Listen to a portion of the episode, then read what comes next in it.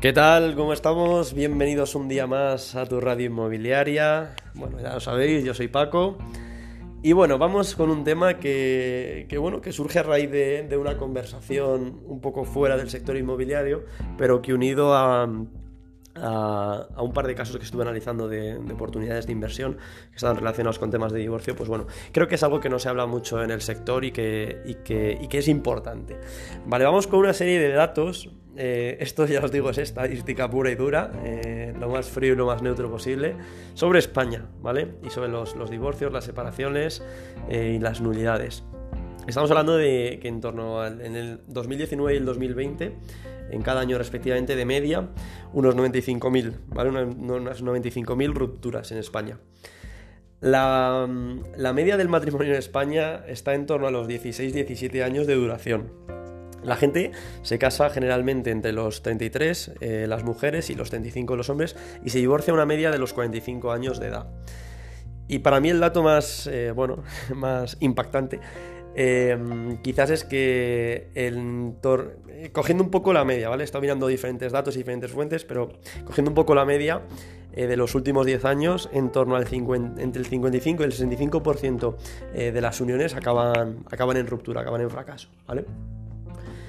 En el caso, vamos a ir un poco más en detalle, ¿vale? Esto da, bastante que pensar, lo sé, pero bueno, vamos a ir un poco más en detalle en lo que refiere a, vivienda, ¿vale?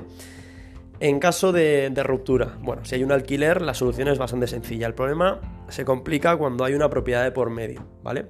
Si hay una propiedad de por medio y, en este caso están, están casados, están en matrimonio, eh, tenemos dos opciones, ¿vale? Que la propiedad sea de una de las personas o que sea de ambas, ¿vale? Si la propiedad es de una sola de las personas, la propiedad se mantiene, evidentemente.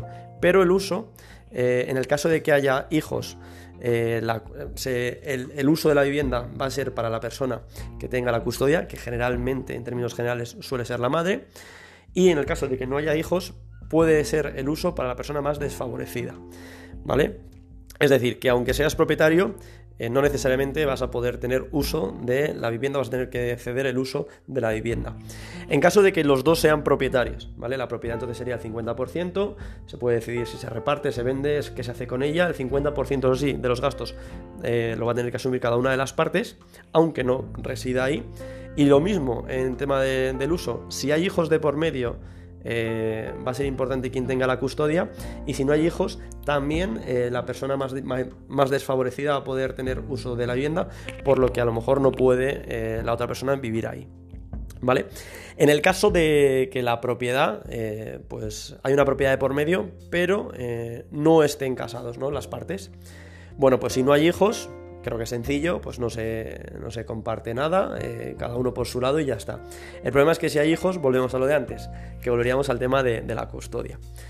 Porque, bueno, toda esta información, que, la verdad es que, bueno, yo cuando la he estado leyendo me ha parecido bastante chocante, eh, ya os digo, yo no soy abogado, eh, se recomienda siempre, sobre todo, el tema de las capitulaciones, pues hacerlas las más detalladas posibles, ¿no? La separación de bienes o, o gananciales. Pero vamos un poco al, sector inmobiliario y a, la, conclusión que sacamos de todo esto. Yo sí que es verdad que, que bueno, no, no, sabría decir en qué porcentaje, pero hay un porcentaje, vamos a decir, en mi opinión importante, que, hace referencia a divorcios. Eh, tanto si estás... Em, bueno, evidentemente si, si, si, vas a ser propietario, creo que es importante que, sepáis que, juegas contra la estadística y que hay, una parte de que si te vas a casar y vas a comprar una vivienda, pues bueno, tienes que dejarlo todo muy atado y saber las posibles consecuencias, ya os digo, Dios no lo quiera, pero, pero de la estadística. Pero sobre todo eh, me pongo en la parte del comprador en este caso.